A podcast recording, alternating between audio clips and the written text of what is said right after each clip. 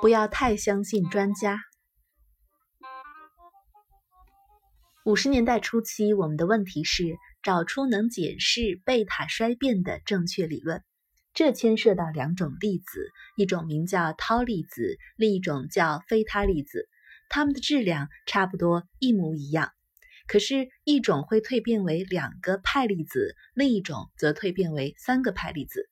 其实它们并不只是质量差不多，而且寿命也一样，真是个奇怪的巧合。于是大家都很关心这个问题。在我参加的一个会议上，有人报告说，从回旋加速器生产出来的涛和菲塔粒子，即使在不同角度测量或是粒子的能量不同时，它们的产量比例始终不变，总是多少个涛对多少个菲塔。当然。其中一种可能是两者实际上是同一种粒子，只不过它有时蜕变为两个派粒子，有时蜕变为三个。但是是没有人会赞成这个想法的，因为物理学里有一个定律叫做宇称规则，那是建立在所有的物理定律其镜中影像都是对称的的假定之上。因此，任何东西要不就蜕变成两个派粒子，要不就蜕变成三个。那时候我还有点搞不清楚情况，我总是有点落后于大家。其他人好像都是一副很聪明的样子，我感觉我追不上。会议期间，我跟布洛克住在同一个房间，他是个实验物理学家。一天晚上，他对我说：“你们干嘛那么死守着宇称规则？也许涛粒子和非他粒子根本上是一而二，二而一。假如宇称规则错了怎么样？”我想了一下，说：“这就等于说。”宇宙定律会分为左旋或右旋两种，也可以用某些物理现象来定义右旋了。我也不觉得那会有多么可怕，虽然那一定有些什么不良后果。我不知道你为什么不明天问问那些专家呢？他说不，他们不会听我的。你来问。不敢面对问题。于是第二天开会时，当我们谈到涛飞他的大谜团的时候，奥本海默说：“我们应该听一些新一点、怪一点的意见。”我便站了起来说：“我是替布洛克问这个问题的。如果宇称规则错了，会有什么后果？”之后，格尔曼经常笑我说我当时没有胆量用自己的名义问问题，但事实上那不是原因，真正的原因是。在当时，我就感觉到那可能是个很重要的想法。谁提出这个问题，往后可能会名留青史。李政道站起来回答了一些很复杂的东西，而案例我又是听不太懂。会议快结束时，布洛克问我李政道说了些什么，我说不知道。但就我所知，这问题还没有答案，还是有可能发生的。我不认为推翻宇称规则的可能性很高，但是我觉得那是有可能的。拉姆西问我，他应不应该做个实验，寻找宇称规则不守恒的例子？我说，最佳的回答是我跟你赌五十比一，你什么也找不到。他说，那对我而言，机会已经够高了。但他始终没有进行那个实验。总之，后来吴健雄以实验证明了宇称也有不守恒的时候，而这替贝塔衰变理论带来了许多新的可能性，也激发了一大堆其他的实验。有些证明了从核子出来的电子有一部分飞向左边，一部分飞向右边，更有其他形形式式的实验，全都是跟宇称有关的有趣发现。然而数据是那么的混乱，根本没有人能够把东西拼凑在一起。这期间，在罗彻斯特举行了一个会议，一年一度的罗彻斯特研讨会。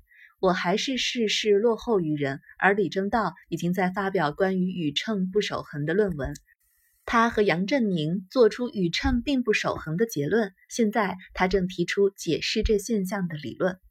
会议期间，我住在我位于西瑞乔斯的妹妹家。我把论文带回家，跟她说：“我搞不懂李政道和杨振宁说的东西，全都那么复杂。”不，他说：“你的意思并不是说你无法弄懂它，而是你没有发明它，你没有用你的方法从听到线索开始做起，把它推演出来。”你应该做的是想象自己重新再当学生，把这篇论文带到楼上去，逐字逐句的读，检查每一条方程式，然后你就什么都弄懂了。我接受了妹妹的建议，把那东西从头看到尾，发现它真的很明显简单。我只是一直害怕去读它，总觉得它很深奥。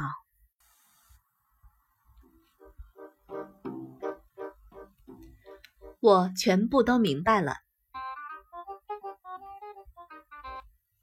这篇论文提醒了我很久以前做的一些研究，那是跟左右不对称方程式有关的。现在看来，李政道的方程式，我发觉它的答案比较简单，所有的东西都是左旋耦合的。就电子及秒粒子来说，我的推论预测跟李政道的一样，除了我把某些加减号颠倒过来而已。当时我没有想到。其实李政道只不过讨论了最简单的秒粒子耦合的例子，并没有证明所有的秒粒子都向右旋。但按照我的理论，所有秒粒子都会自动右旋。因此，事实上我的推论比他的更上一层楼了。我的加减号跟他用的颠倒，但我没有意识到我其他部分全都弄对了。我又做了几项预测，全世界还没有人想到用过的实验验证的情况。可是，当我考虑中子和质子时，进行计算时，我的结论无法跟当时已知的中子与质子数据相互印证，这部分有点麻烦，不好弄。第二天回到会场，有个叫凯斯的大好人，把他发表论文的时间分给了五分钟给我，让我报告这些新想法。我说我相信一切都是左旋耦合，又说电子和秒粒子的正负号用反了。此外，我还在努力解决中子的相关问题。有些实验物理学家问了我一些关于我的预测的问题。会议之后的那个暑假，我就去了巴西了。再回到美国之后，我立刻想知道贝塔衰变的研究进展如何。我跑到吴健雄所在的哥伦比亚大学的实验室，但他不在。另一位女士给了我一些数据，却没有帮助。在我的模型中，电子在贝塔衰变中应该是左旋的。可是实验显示，有时会出现右旋的情况，全都对不起来。回到加州理工，我问那些做实验的贝塔衰变情况到底如何？还记得詹森、维普斯塔拉以及贝汉姆三人请我坐下来，一五一十的告诉了我其他人的实验结果以及他们得到的数据。由于我很了解他们，知道他们用心的程度，因此我比较看重他们的数据。他们的实验结果还蛮一致的，但加上其他的实验结果，就变得乱七八糟了。最后，他们把一切数据都交给我，说目前情况是那么混乱，甚至一些已定论多年的理论都被怀疑了，像中子的贝塔衰变是否仍是 S 和 T，一切都乱七八糟。格尔曼说那可能是 V 和 A。我从小板凳上跳起来，那么我全部都明白了。他们以为我在开玩笑。但是我在罗彻斯特会议碰到的困难，正是在中子与质子蜕变时，除了好像应该是 V 和 A 而不是 S 和 T 之外，其余一切理论都吻合了。因此，现在我的理论完备无瑕了。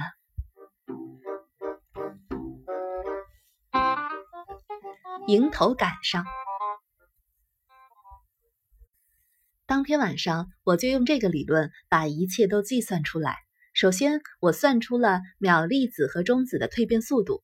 如果理论正确，这两项数字之间应该出现某种关联。我的结果跟应有的答案相差百分之九，那已经很接近了。只是百分之九，好像应该更接近的，但是百分之九已经够接近了。我继续检查其他的一些计算，全都符合。再计算新的东西，也符合。我兴奋极了，这是我生平第一次，事实上也是唯一的一次。我知道一个别人都不知道的自然定律，当然那不全对。可是后来发现，格尔曼、苏达山以及马夏克等人也推演出同样的理论，并没有破坏我的乐趣。在这之前，我做过的工作全都不过是把别人的理论拿过来，改进其中的一些计算技巧，或者是利用什么方程式，例如把薛定谔方程式用在氦现象上面。这种工作牵涉到的问题只不过是你有这方程式及现象，它们如何运作。我想到狄拉克，他也一度单独拥有他的方程式，用以说明电子现象的方程式。而现在，我也拥有这个新的贝塔衰变的方程式。它没有像狄拉克方程式那么耀眼，但它也很不错。这是我唯一一次发现了新定律。我打电话给在纽约的妹妹，谢谢她建议我坐下来好好的通读李政道和杨振宁的论文。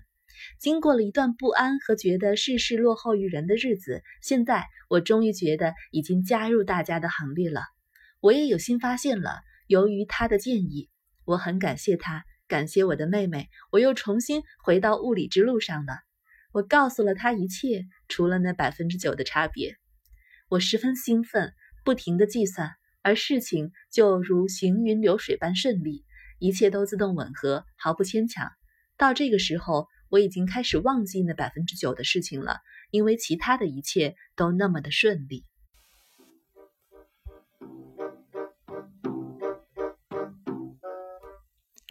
要物理，不要朋友。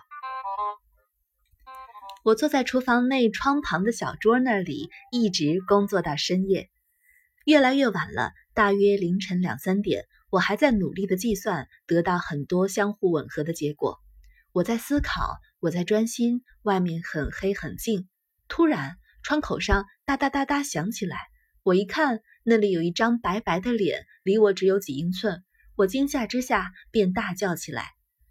原来这是我的一位朋友，他很生气，因为我度假回来却没有立刻打电话给他。我让他进来，尽可能解释我正在忙。我刚发现了一些很重要的理论。我说，请到外面去，让我把它完成。他说：“不，我不想打搅到你，我去客厅坐好了。”我说：“好吧，但这不容易。”他没有真的坐在客厅，最好的说法是他蹲在角落，把手盘起来，不来打扰我。他的目的当然就是要打扰我，而他成功了。我很生气，我受不了了，我必须继续计算下去。我在进行一些很重大的发现，精神亢奋，而起码在这个时刻，那比这位女士要重要。我忘记后来怎样让她离开了。总之，并不容易。再工作一些时候，真的很晚了。我觉得肚子非常饿。我走到街上离我家不远的一家小餐厅。以前我经常都是这样深夜去吃东西的。曾经有很多次，我被警察拦下来，因为我会边走边想，然后停下来。有时候想的连路都没有办法走，你得停下来澄清一些事。有时候也会伸出双手，自言自语地说：“这跟这的距离是这样，然后这会是那样。”警察看到了，便走过来说：“你叫什么名字？住哪里？你在干嘛？”“哦，我在想东西。对不起，我住在这里，经常去这家餐厅。”后来他们都知道我是谁，就再也不拦着我了。走到餐厅，一边吃东西，一边我还是忍不住兴奋地告诉那里的一位女士，我刚刚有了一项大发现。她却开始说，她是一个消防员什么什么的妻子，很寂寞。但是我没有兴趣。有时候人生就是如此的相互交错。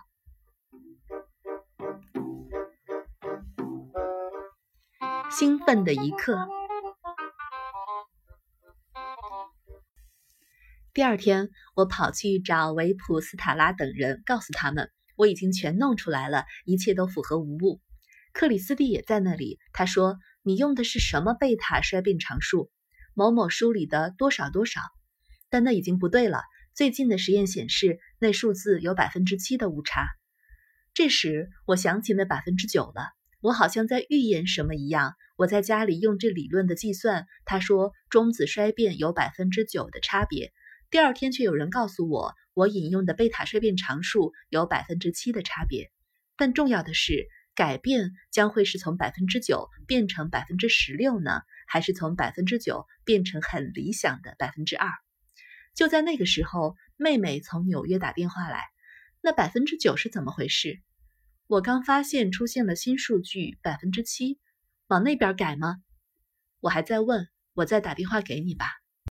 我兴奋到无法思考，好像在搭班机一样，根本不知道晚了多少。